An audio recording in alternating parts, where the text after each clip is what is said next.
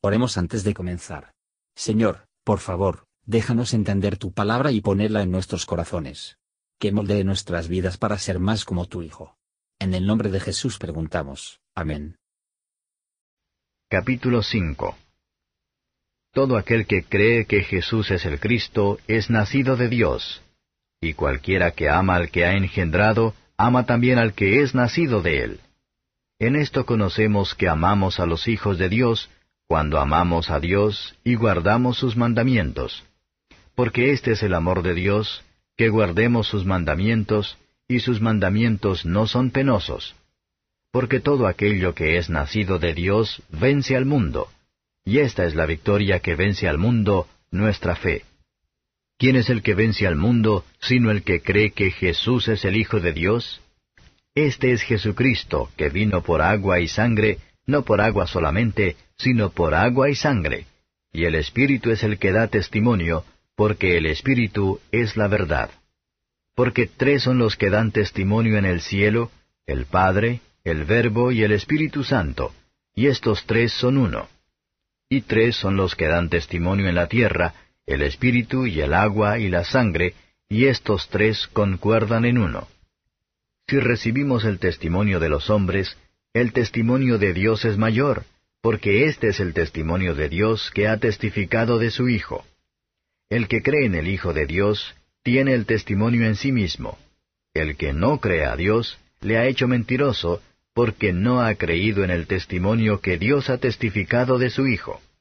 Y este es el testimonio, que Dios nos ha dado vida eterna, y esta vida está en su Hijo. El que tiene al Hijo, tiene la vida. El que no tiene al Hijo de Dios, no tiene la vida. Estas cosas he escrito a vosotros que creéis en el nombre del Hijo de Dios, para que sepáis que tenéis vida eterna, y para que creáis en el nombre del Hijo de Dios. Y esta es la confianza que tenemos en Él, que si demandáremos alguna cosa conforme a su voluntad, Él nos oye. Y si sabemos que Él nos oye en cualquiera cosa que demandáremos, sabemos que tenemos las peticiones que le hubiéremos demandado. Si alguno viere cometer a su hermano pecado no de muerte, demandará y se le dará vida. Digo a los que pecan no de muerte. Hay pecado de muerte por el cual yo no digo que ruegue. Toda maldad es pecado, mas hay pecado no de muerte. Sabemos que cualquiera que es nacido de Dios no peca, mas el que es engendrado de Dios se guarda a sí mismo y el maligno no le toca. Sabemos que somos de Dios y todo el mundo está puesto en maldad. Empero sabemos que el Hijo de Dios es venido y nos ha dado entendimiento para conocer al que es verdadero, y estamos en el verdadero, en su Hijo Jesucristo. Este es el verdadero Dios y la vida eterna. Hijitos, guardaos de los ídolos. Amén. Comentario de Mateo Henry I Juan capítulo 5. Versos 1 a 5. El verdadero amor por el pueblo de Dios, se puede distinguir de la bondad natural o adjuntos del partido, por su estar unidos con el amor de Dios y la obediencia a sus mandamientos. El mismo Espíritu Santo que enseña el amor, habrá enseñado la obediencia también, y que el hombre no puede amar verdaderamente a los hijos de Dios, que, por hábito, peca o descuido de haber conocido. Como los mandatos de Dios son santos, justas y buenas reglas de la libertad y la felicidad, por lo que aquellos que han nacido de Dios y el amor de Él, no los cuente grave, pero lamento que no le pueden servir más a la perfección. Se requiere abnegación, pero los verdaderos cristianos tienen un principio que los lleva por encima de todas inderances. Aunque el conflicto a menudo es fuerte, y el regenerado puede ser echado por tierra, sin embargo, él se levantará y renovar su combate con la resolución. Pero todos, excepto los creyentes en Cristo, están esclavizados en algún aspecto u otro, a las costumbres, opiniones o intereses del mundo. La fe es la causa de la victoria, el medio, el instrumento, la armadura espiritual, en que podamos superar. En y por la fe que nos aferremos a Cristo, en el desprecio de, y en oposición al mundo.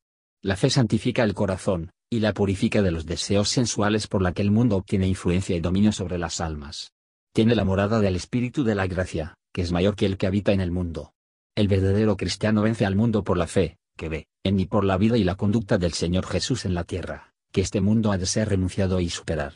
Él no puede estar satisfecho con este mundo, pero se ve más allá de ella, y todavía se tiende, esfuerzo, y prisionando hacia el cielo. Todos debemos, siguiendo el ejemplo de Cristo, vence al mundo, o nos vamos a superar para nuestra ruina. Versos 6 a 8. Estamos dentro y por fuera inmundos, hacia el interior, por el poder y la contaminación del pecado en nuestra naturaleza. Para nuestra limpieza existen y por Cristo Jesús, el lavamiento de la regeneración y de la renovación en el Espíritu Santo. Algunos piensan que los dos sacramentos están aquí significaba, el bautismo con agua, ya que el signo exterior de la regeneración y de purificación de la contaminación del pecado por el Espíritu Santo, y la cena del Señor, como el signo externo de la sangre del Cristo derramando, y el recibirlo por fe el perdón y la justificación. Estuvieron representadas en los antiguos sacrificios ceremoniales y limpiezas ambas formas de limpieza. Esta agua y la sangre incluyen todo lo necesario para nuestra salvación. Por el agua, nuestras almas son lavados y purificados por el cielo y la morada de los santos en la luz. Por la sangre, somos justificados, reconciliados, y presentamos justos ante Dios.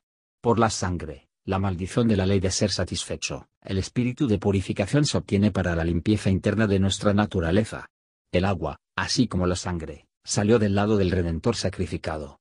Él amó a la iglesia, y se entregó a sí mismo por ella, para santificarla, habiéndola purificado en el lavamiento del agua por la palabra, a fin de presentársela a sí mismo, una iglesia gloriosa. Efesios 5 versos 25 a 27. Esto se hizo ni por el Espíritu de Dios, de acuerdo con la declaración del Salvador. Él es el Espíritu de Dios, y no puede mentir. Tres habían sido testigos de estas doctrinas acerca de la persona y la salvación de Cristo. El Padre, en repetidas ocasiones, por una voz del cielo declaró que Jesús era su Hijo amado. La palabra declara que Él y el Padre eran uno, y que el que había visto le había visto al Padre. Y el Espíritu Santo, que descendió del cielo y descansó en Cristo en su bautismo, que había dado testimonio de Él por todos los profetas, y dieron testimonio de su resurrección y la oficina de mediación, por el don de poderes milagrosos a los apóstoles. Pero si este pasaje se cita o no, la doctrina de la Trinidad en la unidad se encuentra igualmente firme y cierto. Para la doctrina enseñada por los apóstoles, respetar a la persona y la salvación de Cristo, hubo tres testimonios. 1. El Espíritu Santo. Venimos al mundo con una disposición carnal corrupta, que es enemistad con Dios. Este ser eliminado por la regeneración y la nueva creación de las almas por el Espíritu Santo, es un testimonio del Salvador. 2. El agua. Esto establece la pureza del Salvador y el poder purificador. La pureza real y eficaz, y la santidad de sus discípulos están representados por el bautismo. 3. La sangre que derramó, y este fue nuestro rescate. Esto da testimonio de Jesucristo, se selló y terminó los sacrificios del Antiguo Testamento.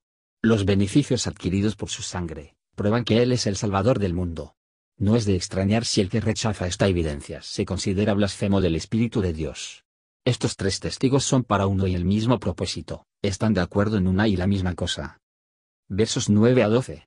Nada puede ser más absurdo que la conducta de aquellos que dudan de la veracidad del cristianismo, mientras que en los asuntos comunes de la vida que no dudan en proceder en el testimonio humano, y considerarían cualquiera de sus sentidos que se negaron a hacerlo. El verdadero cristiano ha visto a su culpa y la miseria, y su necesidad de un Salvador tal. Él ha visto la idoneidad de un Salvador como a todos sus deseos y circunstancias espirituales. Él ha encontrado y sentido el poder de la palabra y de la doctrina de Cristo, humillándose, curación, acelerando, y consuelo a su alma. Él tiene una nueva disposición, y nuevos placeres, y no es el hombre que era antes. Sin embargo, se encuentra todavía un conflicto consigo mismo, con el pecado, con la carne, el mundo y los poderes malvados. Pero se encuentra con tal fuerza de la fe en Cristo, que él puede vencer al mundo, y viajar en dirección a una mejor. Esta seguridad tiene el creyente del Evangelio, él tiene un testimonio en sí mismo, que pone el asunto fuera de duda con él, excepto en las horas de oscuridad o de conflicto, pero no se puede argumentar de su creencia en las principales verdades del Evangelio. Esto es lo que hace que el pecado del creyente tan horrible, el pecado de incredulidad. Él le da a Dios la mentira, porque no cree en el testimonio que Dios ha dado acerca de su Hijo. Es en vano que un hombre suplicar que cree que el testimonio de Dios en otras cosas, mientras que la rechacen este. El que se niega a confiar y honrar a Cristo como el Hijo de Dios, que desdeña someterse a su enseñanza como profeta, que depender de su expiación e intercesión como sumo sacerdote, o para obedecerle como rey, ha muerto en el pecado, la condenación, ni ninguna moral externa, el aprendizaje, las formas, las ideas o las confidencias a cogerse. Versos 13 al 17. Tras toda esta evidencia, no es más que justo que los que creemos en el nombre del Hijo de Dios. Los creyentes tienen vida eterna en el pacto del Evangelio. entonces vamos por suerte recibimos el registro de la Escritura. Abundando siempre en la obra del Señor, conscientes de que nuestra labor no es en vano en el Señor. El Señor Cristo nos invita a venir a Él en todas las circunstancias, con las súplicas y peticiones, a pesar del pecado que nos asedia. Nuestras oraciones siempre deben ser ofrecidos en la sumisión a la voluntad de Dios. En algunas de las cosas que están rápidamente contestadas, en otros, se otorgan de la mejor manera, aunque no lo solicitado. Debemos orar por los demás, así como para nosotros mismos. Hay pecados que la guerra contra la vida espiritual en el alma, y la vida anterior. No podemos orar para que los pecados de los impenitentes incrédulos deberían, mientras que son tales, sean perdonados, o que la misericordia, lo que supone el perdón de los pecados, debe concederse a ellos, mientras ellos siguen voluntariamente tales. Pero podemos orar por su arrepentimiento, por su continuo enriquecimiento de la fe en Cristo, y acto seguido para el resto de las misericordias de ahorro. Debemos orar por los demás, así como para nosotros mismos, suplicando al Señor que perdone y recuperar los caídos, así como para aliviar los tentados y afligidos.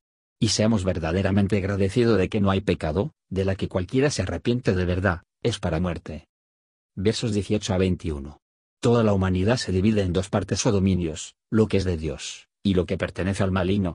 Los verdaderos creyentes pertenecen a Dios, son de Dios, y de Él, y para Él, y para Él, mientras que el resto, con mucho, el mayor número, están en el poder del maligno, que hacen sus obras, y apoyan su causa. Esta declaración general incluye a todos los creyentes, cualquiera que sea su profesión, la estación, o situación, o por cualquier nombre que se puede llamar. El Hijo lleva a los creyentes a Dios Padre, y ellos están en el amor y el favor de ambos, en unión con los dos, por la morada y la obra del Espíritu Santo. Dichosos aquellos a quienes es dado a conocer que el Hijo de Dios ha venido, y para tener un corazón para confiar y depender de Él que es verdad. Que este sea nuestro privilegio, seremos así guardados de todos los ídolos y falsas doctrinas, y desde el amor idolátrico de objetos mundanos, y ser guardados por el poder de Dios, mediante la fe, para alcanzar la salvación eterna. Con este Dios vivo y verdadero, sea gloria e imperio por los siglos de los siglos. Amén. Gracias por escuchar y si te gustó esto, Suscríbete y considera darle me gusta a mi página de Facebook y únete a mi grupo Jesús Answers Prayer.